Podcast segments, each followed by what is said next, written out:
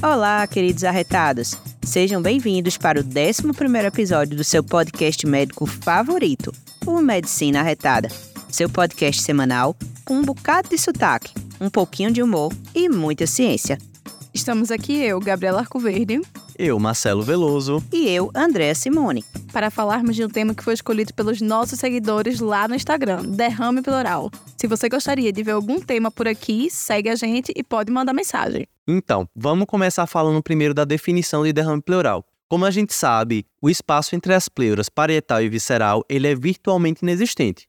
Fisiologicamente, a gente tem até 0,2 ml por quilo de líquido nesse espaço, mas quando a gente começa a ter um acúmulo muito maior de líquido de forma patológica, a gente dá o nome disso de derrame pleural. E quais seriam as causas para isso? Bom, na verdade, a gente tem mais de 50 doenças que causam derrame pleural. Nossa, Vocês sabiam isso disso? tudo? Foi novidade para mim, né? Mas a gente vai falar das principais. Na literatura estrangeira, derrame pleural para pneumônico e C descompensada e câncer. Aqui no Brasil, a gente tem que acrescentar nessa lista tuberculose. Também existem as etiologias menos comuns, mas que devem fazer parte do diagnóstico diferencial, como as outras síndromes hipervolêmicas, como doença renal crônica, doença hepática crônica, colagenoses, TEP e até hipotiroidismo pode ser causa de derrame pleural. Beleza, mas o que é que traz o paciente na emergência? Né? Qual é que seria a clínica, as queixas de um paciente com derrame pleural? Para trazer para a medicina da vida real, a gente vai comentar um caso clínico da nossa enfermaria e aí já vai o spoiler: ele tem derrame pleural.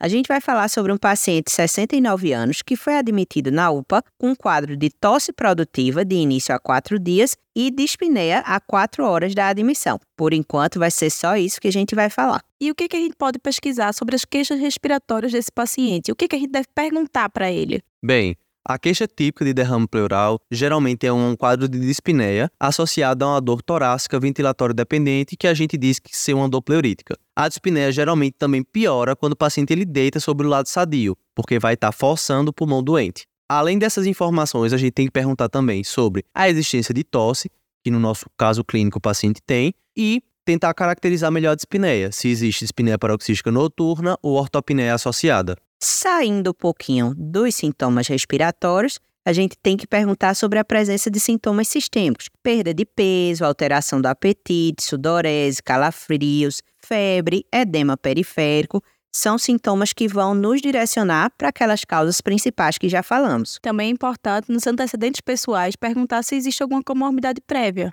já sabida, como insuficiência cardíaca, doença renal crônica, doença hepática crônica e hipotiroidismo.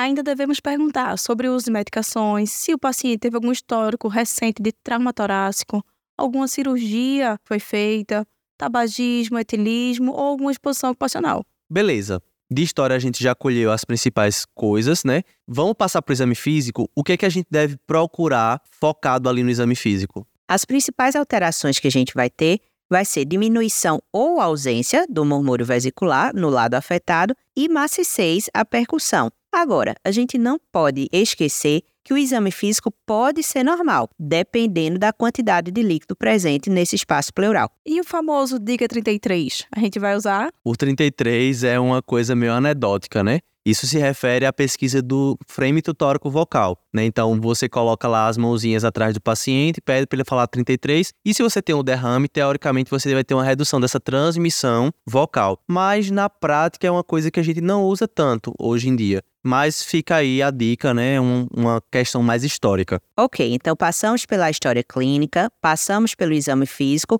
e agora chegamos aos exames complementares. Podemos lançar mão de vários exames, como o raio-x de tórax, a tomografia, o ultrassom de tórax. Então, o diagnóstico geralmente é feito para o raio-x, que é o que a gente tem disponível. Porém, a literatura sempre coloca como primeira escolha o ultrassom torácico. Tá, e ok, é o raio-x que a gente vai fazer ali, na UPA principalmente, né? O paciente tá chegando na emergência. Quais vão ser os achados que a gente vai procurar no raio-x? Bom, depende da quantidade de líquido, né? Se for um derrame pequeno, a gente vai ver só o velamento do seio costofrênico. Derrames um pouco maiores, aí já vai opacificar uma parte do hemitórax, pode causar compressão mediastinal e derrames bem grandes, acima de 4 litros, podem provocar a opacificação completa no raio-x e inclusive o desvio do mediastino para o lado contralateral. É o famoso tórax velado. Isso. Isso, e assim, lembrar que assim, a gente não esperar ah, porque tem 4 litros, o paciente vai chegar muito grave, muito dispneia. Depende. Na verdade, o que vai dar sintoma não é nem o volume, é a velocidade de instalação, né? Certo. A gente fez o raio-x, tem um derrame. E agora? Beleza, a gente já sabe que o paciente tem derrame, né? Fez ali o raio-x. O ideal aqui é a gente tentar caracterizar. Porque, como a gente vai ver lá na frente, uma decisão importante é se a gente vai precisar puncionar e estudar esse líquido ou não. E para isso, um dos melhores exames, como a gente já tinha comentado, é o ultrassom. O ultrassom de tórax, ele vai ser extremamente útil. Por quê? Ele vai permitir estimar uma pequena quantidade de líquido. Então, a partir de 20 ml, a gente já consegue ver derrame no ultrassom, enquanto no raio-x eu preciso acima de 200 ml para conseguir ver. E eu consigo avaliar se o paciente tem septação, bem melhor do que na tomografia, além do fato de que ele já pode ser utilizado ali para guiar o procedimento e diminuir a chance de intercorrências. Só tem vantagem. E a tomografia? Entra aí, quando é que ela entra? Chegou com derrame, a gente leva logo para tomo, como é que vai ser? A tomografia ela deve ser feita quando a gente tem alguma dúvida etiológica, quando você fez o ultrassom de tórax e viu loculações nesse ultrassom, nesse derrame, ou quando você tem uma suspeita de neoplasias. Então, são casos bem selecionados que a gente vai fazer. E ainda digo mais: chegou o paciente com aquele tórax velado no raio-x. Vale a pena a gente colocar ele logo na tomografia? Logo de cara? Não vale. Porque o que, que, a gente vai ver? Um super derrame, deixando as estruturas todas desviadas do mediastino, e a gente não vai conseguir acrescentar nada na, na etiologia. Vai estar tá submetendo a radiação sem necessidade. Não vai nos ajudar. Depois, quando esse derrame for drenado, aí a gente pode fazer a tomografia para poder tentar identificar a etiologia. Avaliar no... as estruturas de uma forma mais adequada, né? No momento que ele chega, não tem benefício. Tá, beleza. Já que a gente já começou a falar aí de drenagem, de estudar o líquido, vamos começar a falar primeiro aí da toracocentese. Quando é que a gente faz? Quais são as modalidades? Bem, uma das principais que a gente faz no paciente que está muito desconfortável é a toracocentese terapêutica ou de alívio. Como eu acabei de falar, quando eu tenho sintomas muito importantes que estão deixando o paciente ali debilitado e a gente não consegue controlar tão bem com medidas clínicas, a gente vai indicar, principalmente nos casos de dispneia e dor torácica. Ok, e a toracocentese diagnóstica? Quando é que a gente deve fazer? Bom, como ela não é uma urgência, primeiro nós temos que avaliar se tem alguma contraindicação para a gente realizar no paciente. Quais seriam essas contraindicações? Primeira delas, se a quantidade de líquido pleural for insuficiente, não tem como a gente fazer esse estudo do líquido. Se tiver algum processo infeccioso ativo no local da punção, também não devemos fazer toracocentese. E se o paciente tiver algum distúrbio grave de coagulação, o INR acima de 1,5, plaqueta abaixo de 50 mil, aí a gente pode adiar um pouquinho. Tá, então se o paciente não tiver contraindicação, a gente faz em todo mundo? Não. Então, como é que é o fluxograma? Paciente chegou e a suspeita não for de insuficiência cardíaca, ou seja, todas as outras suspeitas têm indicação já de começar com a toracocentese diagnóstica. Agora, paciente chegou, eu avaliei e parece um quadro clássico de C, com derrame pleural bilateral, congestão periférica. Nesse caso, inicialmente você não precisaria da toracocentese. Você vai tratar como insuficiência cardíaca e aí se esse paciente não responde ou se ele se apresenta com IC, mas com derrame bem assimétrico, maior de um lado, aí aí é que você vai indicar, não respondendo ao diurético ou se eu tenho um edema assimétrico mesmo na suspeita de ser. Isso. E por que, que a gente não faz para todo mundo? Porque, como todo procedimento, ele tem seus riscos, né? Nenhum procedimento é inócuo. E quais são as principais complicações da toracocentese? O principal é o pneumotórax, principalmente se você faz as cegas, se você não faz guiado por ultrassom. Além disso, se você retira grandes volumes, você pode ocasionar o edema de reexpansão pulmonar. A gente já falou sobre isso lá no Insta. Certo, então a gente furou o paciente, fez a toracocentese, tirou o líquido. Aí a gente vai fazer a análise do líquido pleural. Primeira coisa que a gente vai ver é o aspecto do líquido. Se ele é citrino, se ele é sanguinolento, se ele é purulento ou até mesmo quiloso. Lembrando que o líquido citrino a gente vai pensar mais no transudato, o sanguinolento, a gente pode pensar em malignidades ou até um hemotórax. E o purulento, a gente se liga no empiema. Mas aí você falou, né? Transudato ou exudato. O que é que seria uma coisa ou outra? Bem, o transudato, ele vai estar presente geralmente nesses pacientes que têm congestão, aumento da pressão hidrostática. Agora, o exudato ele se caracteriza pela presença de proteínas, células que vão deixar esse líquido meio pesado assim. E como é que a gente diferenciaria isso? Bom, a gente vai usar scores. O mais sensível para identificar o exudato são os critérios de Light, que, no entanto, não é o mais específico. Os critérios são DHL no líquido pleural maior que 2 terços do limite superior da normalidade, a relação entre a proteína no líquido e a proteína sérica maior que 0,5 e a relação entre o DHL no líquido e o DHL sérico maior que 0,6. Mas não se desespere.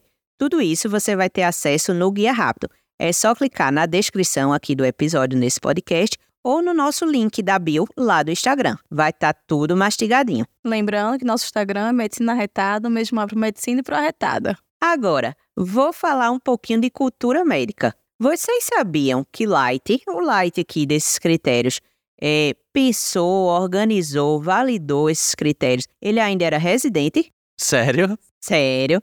Estava no segundo ano de residência. Olha aí a resposta de Light. Olha aí, Gabi, quando é que vão ter os critérios de arco verde? Uhum, se prepara.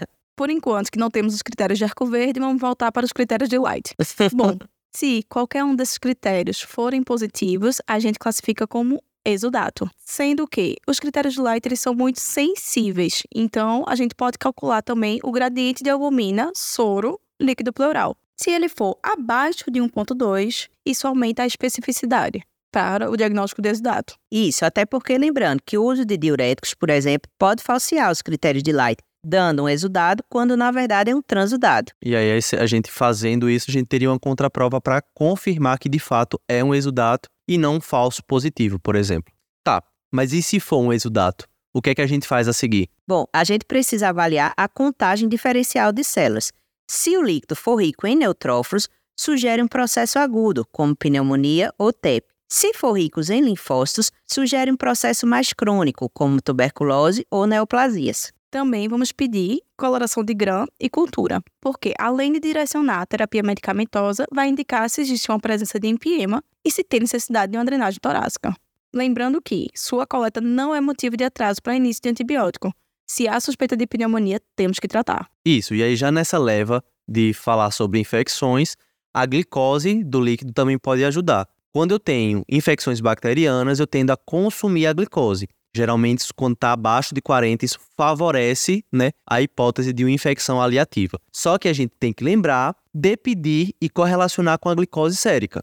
Porque se ela estiver muito elevada, a glicose pode vir normal e, na verdade, a infecção está presente sim. E por fim, vamos falar da citologia oncótica e diada, que são exames que não devem ser pedidos de rotina, mas só se já tem uma suspeita diagnóstica. São exames bons. A citologia oncótica, por exemplo, consegue diagnosticar adenocarcinoma metastático em até 70% dos casos. E um ADA acima de 40 tem sensibilidade e especificidade maior que 90% para TB pleural, mas a gente não vai pedir para todo paciente. Isso. Na prática, um ADA maior que 40 aqui no Brasil é igual ao diagnóstico de TB, independentemente das outras provas, né? Beleza, definimos o que é um derrame, definimos quando a gente tem que fazer toracocentese, o que é que a gente vai pedir no líquido. Ok, dado todo esse diagnóstico, como é que a gente trata o derrame pleural?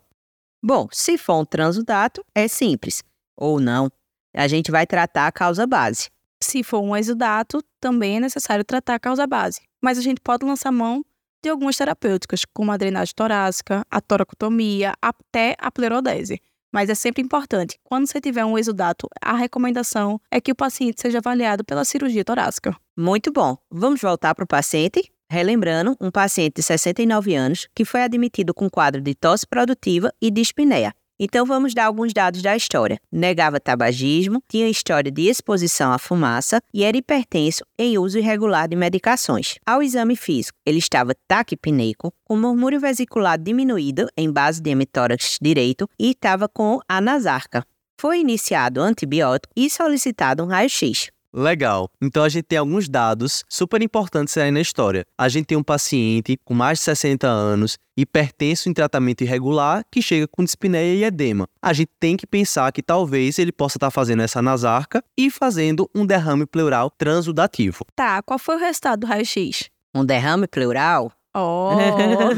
tá, mas o derrame era só de um lado, só do outro, como é que era? Então, ele tinha um derrame pleural bilateral, no entanto, mais importante à direita, tanto que não sei se vocês lembram, do lado direito ele tinha alteração ao exame físico, do lado esquerdo, não.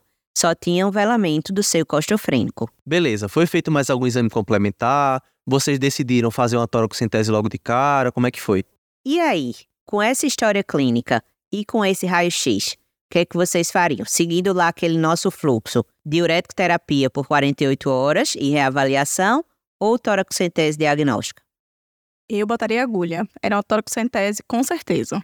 É, como a gente falou, apesar de ser ainda ser o diagnóstico mais provável, ou outra síndrome hipervolêmica que seja, ele já tem um derrame assimétrico. Então, indicação de fazer toracocentese para avaliar a possibilidade de uma ou outra complicação associada. E aí, vocês fizeram a toracocentese? Fizemos a toracocentese e veio um líquido compatível com transudado. E aí, qual seria o próximo passo? Seria tratar a causa base, ou seja, compensar e ser desse paciente. Isso. Isso, que aí foi o que foi feito e aí ele teve alta. Vamos ver se ele vai manter o tratamento. Perfeito. Então, vamos resumir aqui as principais mensagens desse episódio. Mensagem número 1. Um, as principais etiologias são infecção, síndromes hipervolêmicas e neoplasias. Mensagem número 2.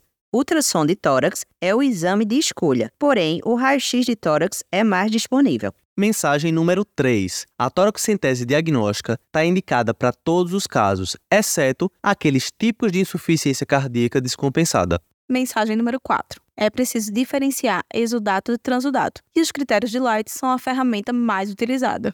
Mensagem número 5. São exames obrigatórios no estudo do líquido pleural. Celularidade, GRAM, cultura, proteínas, DHL e glicose no líquido pleural. Então é isso, pessoal. Chegamos ao fim de mais um episódio do Medicina Retada, o seu podcast médico favorito. E eu gostaria de mandar um cheiro para Luiz Gustavo, nosso seguidor do TikTok, do Instagram, que está sempre interagindo, sempre participando dos nossos desafios. Um cheiro para Luiz. Cheiro, Luiz. Cheiro, Luiz.